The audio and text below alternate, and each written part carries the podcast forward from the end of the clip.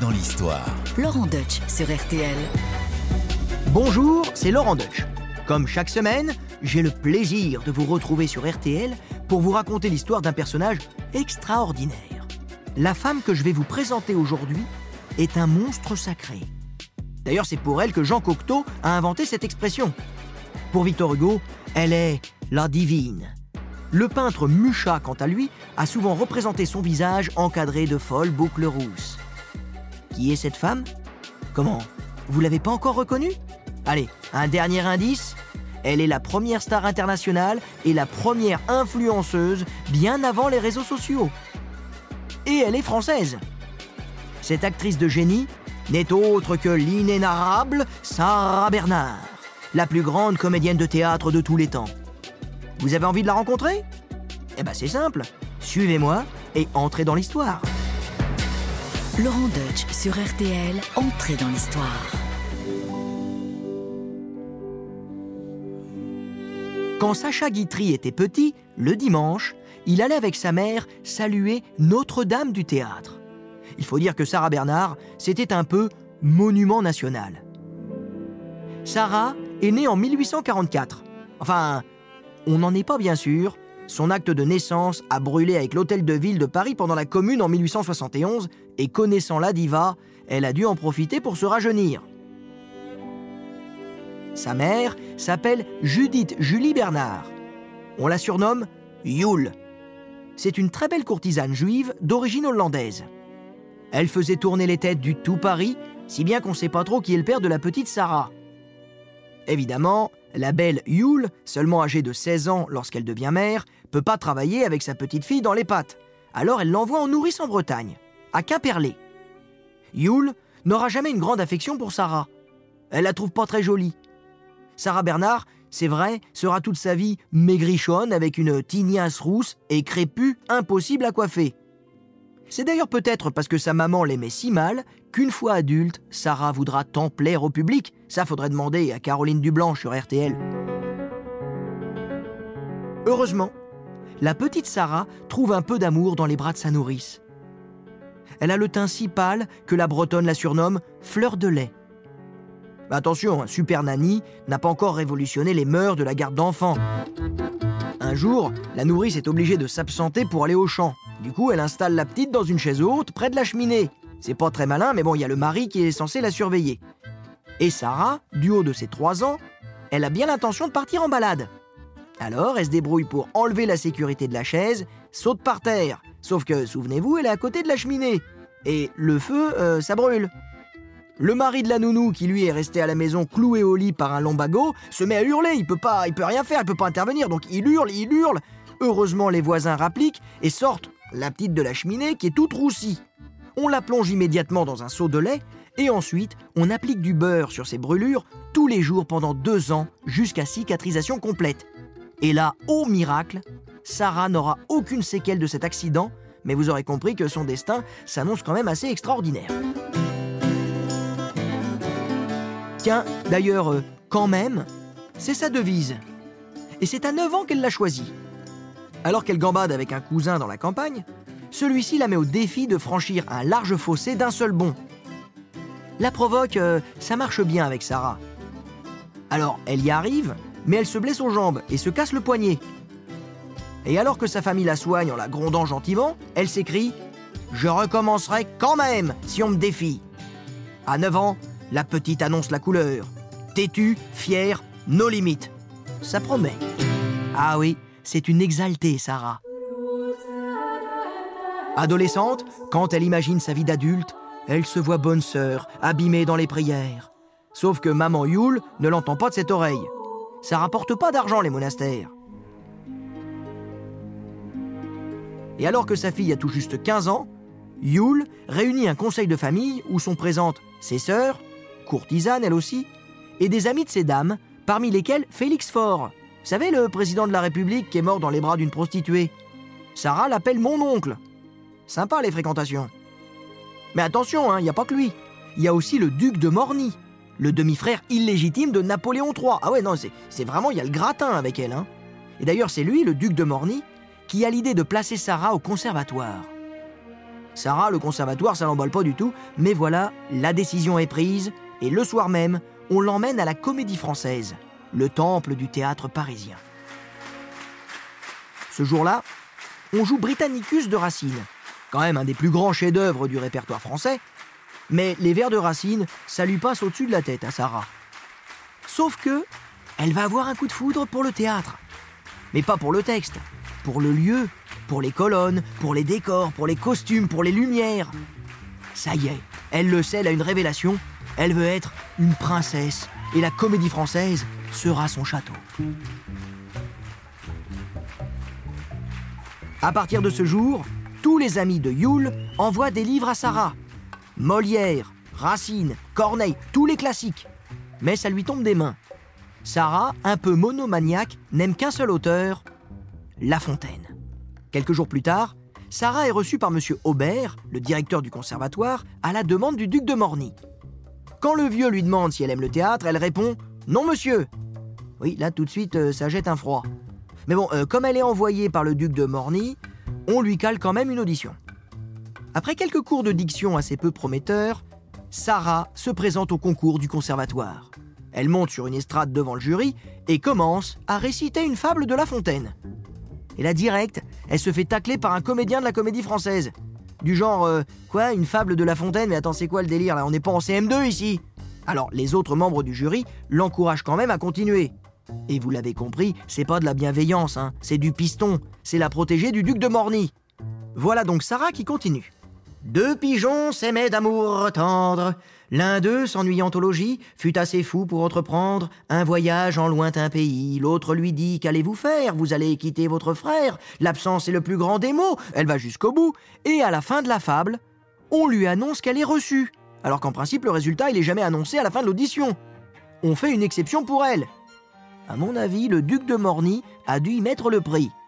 Piston, vous avez dit piston.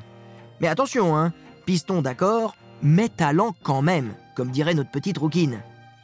Elle est en fait une sorte de diamant brut. Elle a un truc, mais elle sait pas encore comment s'en servir. Comme elle est fière et veut vraiment avoir du succès, elle travaille d'arrache-pied et sort du conservatoire avec un second prix de comédie. Peu après, Sarah est convoquée à la comédie française. Elle va faire son entrée au français, comme on dit. Elle en a tant rêvé. Mais vous allez voir, les choses ne vont pas se passer exactement comme elle l'imaginait. En entrant à la comédie française, Sarah Bernard se fait la promesse de devenir quelqu'un. Ah oui, ça, elle a confiance en elle et elle se prend pas pour le quart d'un citron. Mais il faut être honnête, hein. Tu deviens pas une diva si t'es pas un minimum égocentrique. Enfin, en septembre 1862, des affiches placardées à la Comédie Française annoncent Les débuts de Mademoiselle Sarah Bernard dans Iphigénie de Racine. Puis les petits rôles s'enchaînent. Les critiques sont bonnes, mais pas dithyrambiques non plus. On sent qu'il y a du potentiel, mais faut bosser quoi. Quoi qu'il en soit, tout le monde s'attend à ce qu'elle devienne sociétaire du plus prestigieux théâtre de France. Hélas, c'était sans compter sur le drame. Chaque année, à la Comédie Française, les comédiens viennent saluer en procession le buste de Molière le jour de son anniversaire. C'est une petite sauterie plutôt sympa entre gens de la maison. Ce jour-là, Regina, la petite sœur de Sarah, insiste pour accompagner sa grande sœur. Sarah, elle est bourgeoise, mais Regina est tellement mignonne avec ses longs cheveux dorés son visage d'ange, on peut rien lui refuser. Et voilà les deux sœurs qui avancent main dans la main pendant la procession en l'honneur de Molière. Devant elles marche Madame Nathalie, une vieille sociétaire du théâtre. Alors Madame Nathalie, il faut imaginer la Castafiore avec la gentillesse de Cruella. Et là, le drame arrive. Regina marche accidentellement sur la traîne de la robe de Madame Nathalie. Et ça, ça plaît pas à la dame. La vieille actrice se retourne et envoie valdinguer la gamine qui se cogne contre une colonne et tombe au sol à moitié sonné, le visage en sang. Là, le sang de Sarah ne fait qu'un tour, elle se jette sur Madame Nathalie et la gifle. Et faut pas oublier qu'on est à la comédie française. Quand les sociétaires jouent un psychodrame, ils y vont à fond. Madame Nathalie fait mine de s'évanouir. Ah oui, euh, gros cinéma, hein, on dirait Neymar au foot. De son côté, Regina assure que la grosse vache lui a sauté dessus pour rien. Ah oui, euh, la gamine, elle parle comme un chartier, c'est Sarah qui le dit elle-même. Le problème, c'est que Sarah, en giflant Madame Nathalie, vient de se faire une ennemie mortelle, d'autant plus qu'elle refuse de s'excuser publiquement.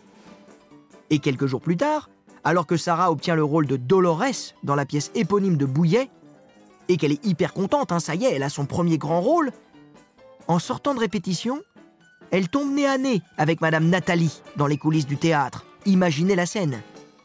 Madame Nathalie, toute bouffie dans ses dentelles, elle attend Sarah assise dans un grand fauteuil.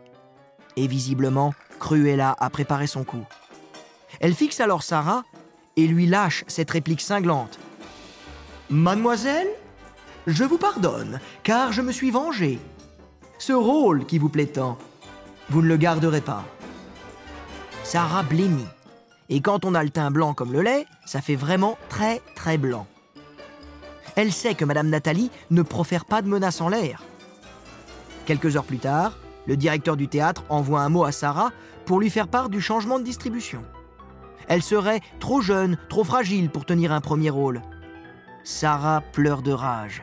Elle entre comme une furie dans le bureau de l'administrateur du théâtre et demande à déchirer son contrat. Eh oui, elle vient de claquer la porte de la comédie française.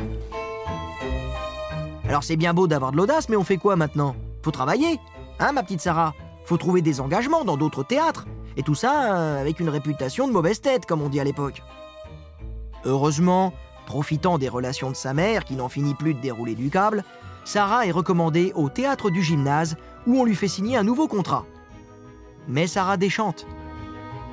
What did you expect, hein, comme dirait notre ami Georges Le gymnase, euh, c'est pas le français, c'est pas précisément le même répertoire. Sarah se retrouve avec des rôles décervelés dans des boulevards mal écrits. L'angoisse totale. Et sa mère qui en met une couche en lui disant qu'elle est ridicule sur scène.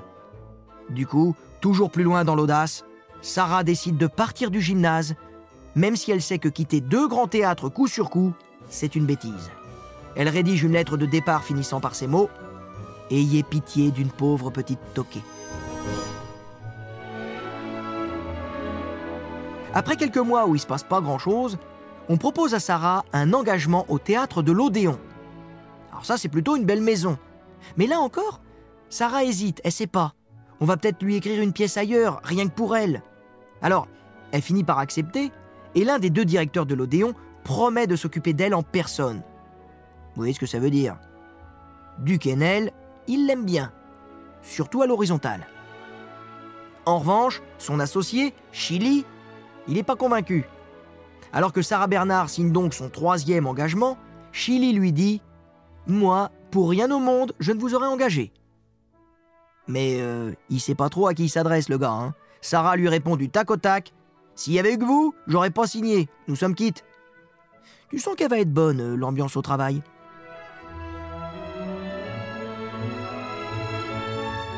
L'Odéon, c'était une bonne idée, car c'est là que Sarah Bernard connaît son premier grand succès dans la pièce Athalie. Même le méchant Chili commence à l'apprécier. Et voilà notre petite star, acclamée par la critique et qui fraye désormais avec les plus grands auteurs de son temps, dont Alexandre Dumas et Georges Sand, qui la surnomme ma petite Madone. Son ascension ne fait que commencer. Et ensuite, Victor Hugo va changer sa vie. Ça y est, Sarah Bernard est devenue quelqu'un. Le public lui offre l'amour que sa mère lui a toujours refusé. Ses fans l'attendent devant le théâtre et lui jettent des fleurs, au sens propre comme au figuré. Quand elle est sur scène, sa voix porte tant d'émotion que le public entre en transe. Sarah s'impose comme une spécialiste de la déclamation baroque. Écoutez-la plutôt déclamer un poème de Victor Hugo en 1903. Si tu veux, faisons un rêve, mon sur deux femmes froides, tu m'emmènes, je t'enlève. L'oiseau chante dans les bois, je suis ton maître et ta proie, partons, c'est la fin du jour. Oui, c'est vrai que c'est un peu chelou aujourd'hui, hein, mais à l'époque, les gens, ça les rend complètement ouf. Standing ovation, larmes aux yeux, cris de joie, Johnny au Stade de France, c'est que dalle à côté. Et en plus, comme elle a un physique androgyne, on commence à lui donner plein de rôles différents. Des femmes jeunes, des vieilles, mais aussi des hommes. Sarah Bernard en Hamlet, ça c'était quelque chose. Mais pour le moment, c'est la guerre. Allez, on baisse le rideau, fini les verres, fini les feux de la rampe. On est en 1870.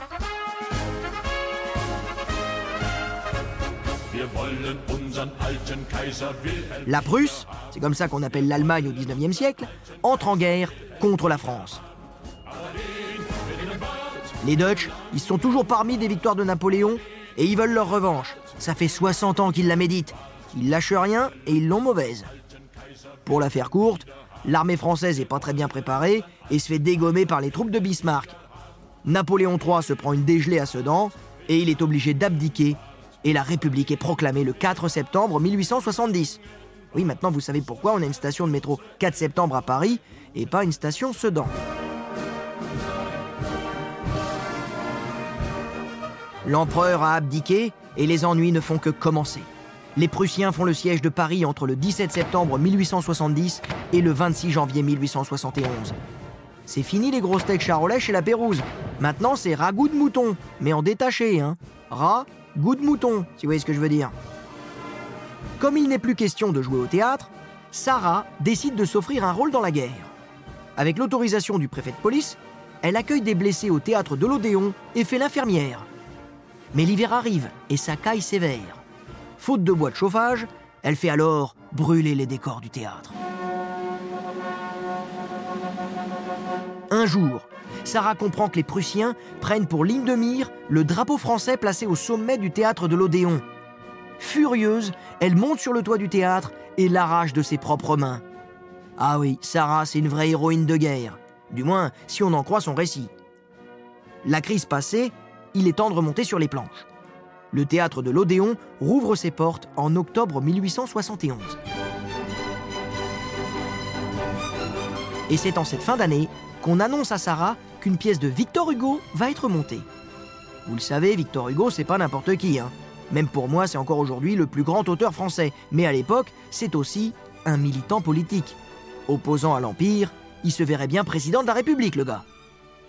Comme c'est monsieur Hugo, Sarah est priée de se déplacer chez lui pour faire une lecture de Ruy Blas. Comment? C'est à moi de me déplacer? Moi, Sarah Bernard, la petite reine de Paris? Et puis quoi encore?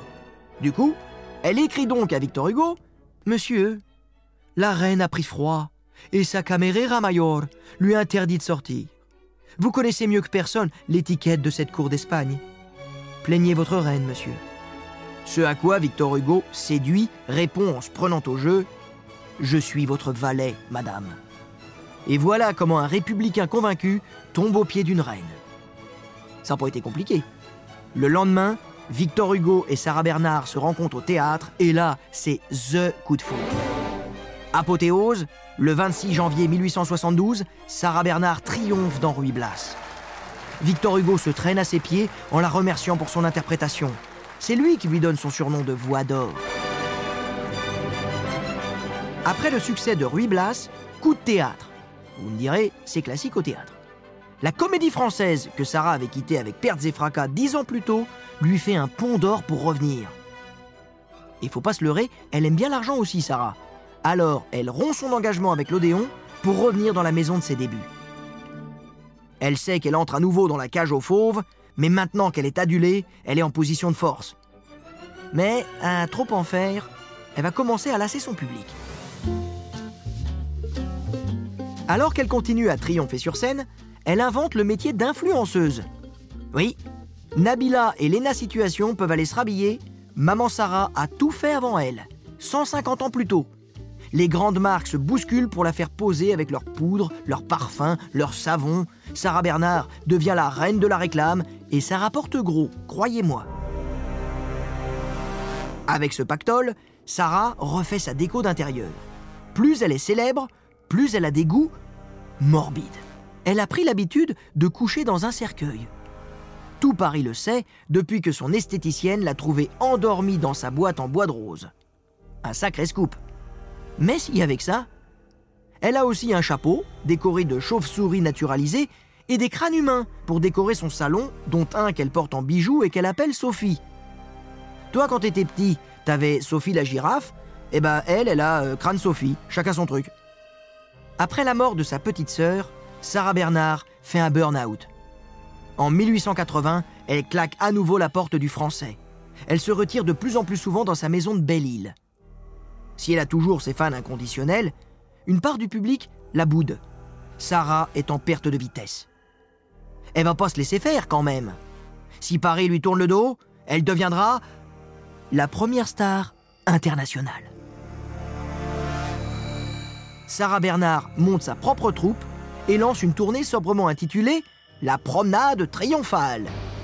Et c'est parti pour arpenter les cinq continents. Faut bien comprendre qu'elle est tellement connue que tout le monde la veut. Elle commence par un petit tour de chauffe à Londres avec Phèdre. Le public délire littéralement quand elle paraît sur scène. Elle renouvelle l'exploit en Belgique et au Danemark. En représentation devant un diplomate prussien, elle lève son verre à la France et chante la Marseillaise. Tiens, ça c'est en souvenir du siège de Paris. Et toc. Puis, ce sont les États-Unis qui lui font les yeux doux. Voilà Sarah qui traverse l'Atlantique vers le Nouveau Monde.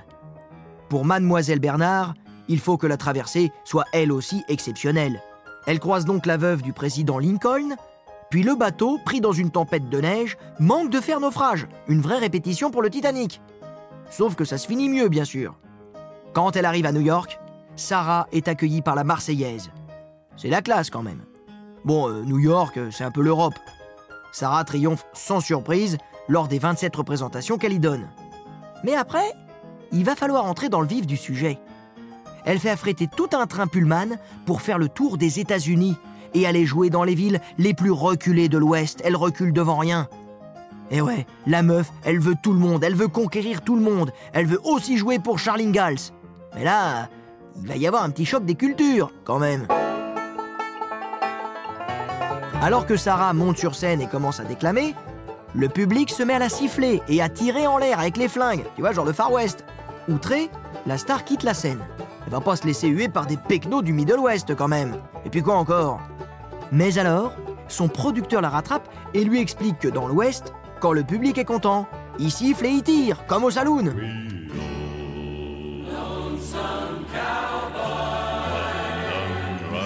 Tiens d'ailleurs, vous pouvez aller voir l'album de Lucky Luke, intitulé Sarah Bernard, qui nous montre bien l'ambiance. Après sept mois de voyage, Sarah Bernard, plus célèbre et plus riche que jamais, rentre en France. La recette de la tournée s'élève à 2 667 000 francs, une fortune. Et d'autres tournées suivront pendant les décennies à venir.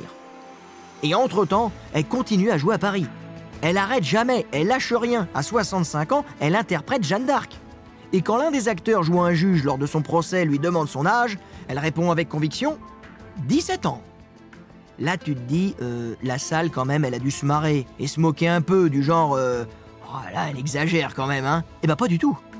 Le public, au contraire, il se lève, il applaudit. Sarah Bernard, c'est la divine, elle peut tout se permettre. Hélas, un mal terrible la ronge, laissant augurer du pire.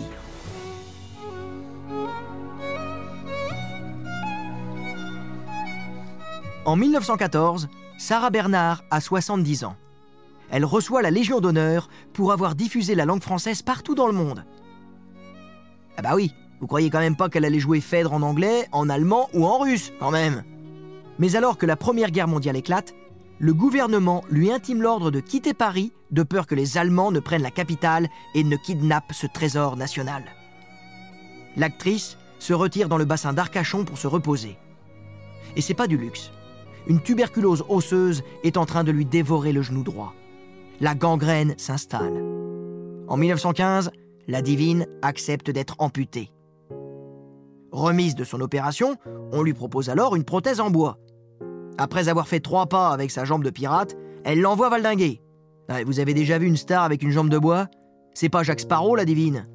Si elle peut plus marcher, alors elle aura une chaise avec des porteurs. Et voilà que la voix d'or gagne un nouveau surnom. Après le Père Lachaise, voilà la Mère Lachaise. Mais malgré toutes ces péripéties, Sarah Bernard n'oublie pas que c'est la guerre et que sur le front, dans les tranchées, il y en a qui crèvent.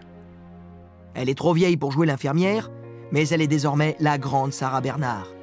En 1916, elle part à l'arrière des lignes de front pour jouer son répertoire et remonter le moral des troupes. Vieille, liftée, amputée en fauteuil, Sarah Bernard conserve un charisme extraordinaire, magnétique. Colette, qui a le plaisir de dîner chez la divine après la guerre, est subjuguée par l'azur floral de ses yeux, si jeunes et si vifs dans leur lacis de rides. Sa voix aussi reste exceptionnelle. Quand elle ouvre la bouche, tout le monde se tait. Mais elle aussi, elle va devoir apprendre à se taire, avec ses débuts dans le cinéma muet. C'est le petit Sacha Guitry, devenu grand, qui lui propose son premier rôle au cinéma dans La Voyante. Voici celle dont mon père disait que nous l'appelions Madame, mais Madame en deux mots, car elle était véritablement Notre-Dame du théâtre. Voici celle que je considère comme ma seconde mère, voici Sarah Bernard. Et en se voyant à l'écran, Sarah s'écrie Suis-je donc aussi mauvaise? Ah, et c'est vrai que c'est pas facile de se voir. Hélas, Sarah n'ira pas au bout du projet. Elle est emportée le 26 mars 1923 par une maladie rénale, à presque 80 ans. Mais attendez, c'est pas fini. On parle de la grande Sarah Bernard quand même. Et ses funérailles aussi doivent donc être euh, spectaculaires. Officiellement, elle va pas avoir d'obsèque nationale, contrairement à Victor Hugo. Déjà, c'est une femme, mais n'oublions pas surtout qu'à l'époque, toute actrice est aussi généralement une cocotte. Évidemment, Sarah voulait son cercueil en bois de rose, dans lequel elle a souvent dormi. Elle y était si bien de son vivant, aucune raison que ça change après sa mort. Hein On change pas une équipe qui gagne. Sur le chemin du cimetière du Père Lachaise, la foule se presse pour un dernier hommage à la mère Lachaise. Un million de personnes se sont déplacées. Ça ressemble furieusement à des obsèques nationales populaires. C'est la plus longue standing ovation de sa carrière. Elle repose à présent dans un caveau de la section 44 du Père Lachaise, où vous pouvez toujours aller la saluer. C'est en pensant à elle que Jean Cocteau invente l'expression monstre sacré. Sarah Bernard est maintenant une véritable légende, et ses excentricités font souvent oublier ce qu'elle a fait pour la France. C'est une véritable héroïne, c'était un monument, c'était Notre-Dame du théâtre, quand même. Eh bien voilà, j'espère que ce petit voyage en compagnie de Sarah Bernard vous aura amusé. Et pour en parler, j'ai la chance d'avoir à mes côtés Grégory Antoine, qui connaît bien le sujet, hein, qui connaît bien ça. Vous l'avez connu personnellement, hein, Sarah évidemment. Bernard. Mais surtout, vous avez travaillé à la création d'un opéra sur Sarah Bernard. Donc l'opéra de Sarah, une pièce de théâtre musicale d'Alain Marcel, qui a été Molière du spectacle musical en 2009. Alors il y a deux points sur lesquels vous vouliez qu'on revienne, hein, Grégory. Euh, le premier point, c'est euh, le statut ambigu à l'époque entre la, comédienne, la courtisane, la cocotte. Donc Sarah Bernard, elle est quoi? Elle est d'un côté, elle est de l'autre, elle est un peu tout ça. euh? Elle est tout en même temps. C'est vrai que c'est difficile de juger une femme du 19e avec l'œil de maintenant. Les femmes à l'époque étaient, euh, pour les comédiennes, très souvent entretenues. Et évidemment, elles n'avaient pas la possibilité de gagner leur vie avec le métier, puisqu'elles étaient très très mal payées. Et donc évidemment, Sarah Bernard est là, probablement la représentante la plus forte de cette carrière euh, qui, où tout est mélangé. Elle rencontre la terre entière pour y arriver, et y compris, euh, y compris les plus grands de ce monde. Elle fera euh, un enfant avec le prince de Ligne à Bruxelles. Elle rencontrera Napoléon III euh, à l'issue d'une très belle représentation euh, aux Tuileries qu'elle donne spécialement pour lui du passant de François Copé. À l'issue de la représentation, Napoléon III la convoque dans son bureau et quelques minutes plus tard, elle ressort avec le poignet alourdi d'un bracelet en diamant dont on dit que ce bracelet n'était offert par l'empereur qu'à ses maîtresses. Donc on n'a aucune preuve, mais elle a été très très loin. Mais ce n'est pas ce n'est pas couché pour réussir. C'est simplement euh, l'archétype de la grande comédienne de l'époque qui de toute façon euh, doit aller au bout des choses et de son rapport aux hommes. Et évidemment, elle est, euh, elle est complètement maîtresse de sa vie, donc elle ne subit rien, mais elle est prête à tout et elle y arrivera. Oui, on voit, on voit un tempérament in- incroyable. Elle claque la porte euh, euh, de, de- de- de- des, plus grands, des, plus grandes scènes de théâtre à l'époque, le français, euh, l'Odéon. On sent vraiment que c'est une femme libre, exaltée, donc du coup, dans, tous les sens du terme. Dans tous les sens du terme, elle a, vous parliez de, dans votre chronique de la, du burn-out qu'elle a eu.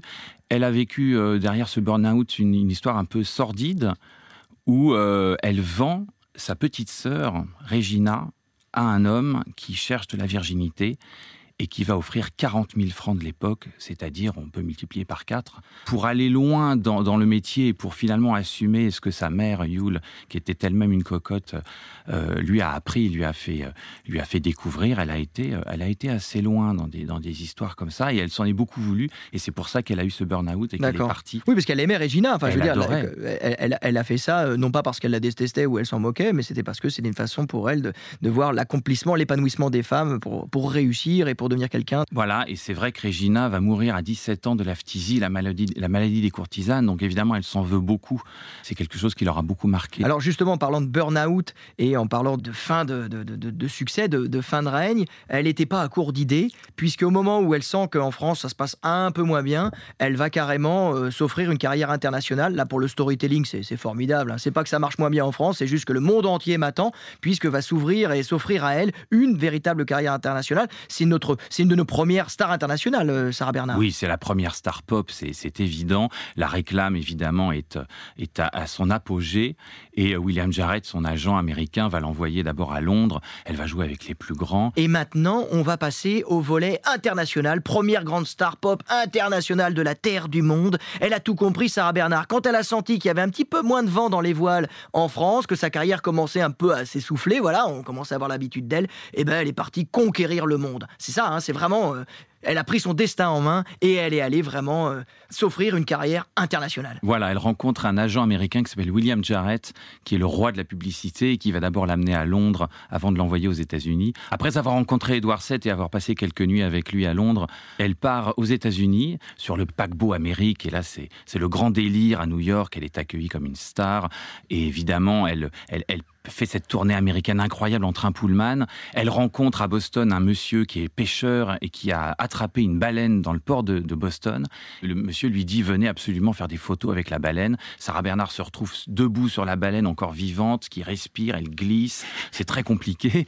Et le promoteur fait des photos et dès le lendemain, à la sortie de son hôtel, elle voit des hommes sandwich dans la rue annonçant acheter la baleine Sarah Bernard, les corsets fabriqués par Madame Machin. Et elle est effarée par le, le business, le show business américain. Et le promoteur est tellement content de cette opération qu'il va suivre la tournée américaine de Sarah avec sa baleine, qui va sentir de plus en plus mauvais. Du coup, il va vendre des mouchoirs ah ouais, quand même. la baleine dans le Kentucky, quoi. Ça, c'est pas Kentucky Fried Chicken. Alors évidemment, on rajoute de la glace, on rajoute du sel et on vend des mouchoirs quand même parce que la, la baleine est de plus en plus odorante et le monsieur ne recule devant aucun sacrifice pour récupérer et s'accaparer la publicité de Sarah Bernard. Vous avez dans votre récit parlé des dans Lucky Luke, ils en parlent. Il y a toute cette anecdote-là qui est, qui est, qui est euh, relatée. Et c'est vrai que ça, elle le prend super mal, alors qu'en fait, les mecs sont ravis. Mais c'est vrai que nous, les Français, on a du mal à comprendre au théâtre que des mecs sortent leur flingue et tirent dans tous les sens. Quoi. On se dit qu'il y a un problème. Non, non, ils sont contents, les mecs. D'ailleurs, à Cincinnati, elle veut acheter un Colt et le, patron de Colt lui veut lui faire essayer un fusil mitrailleur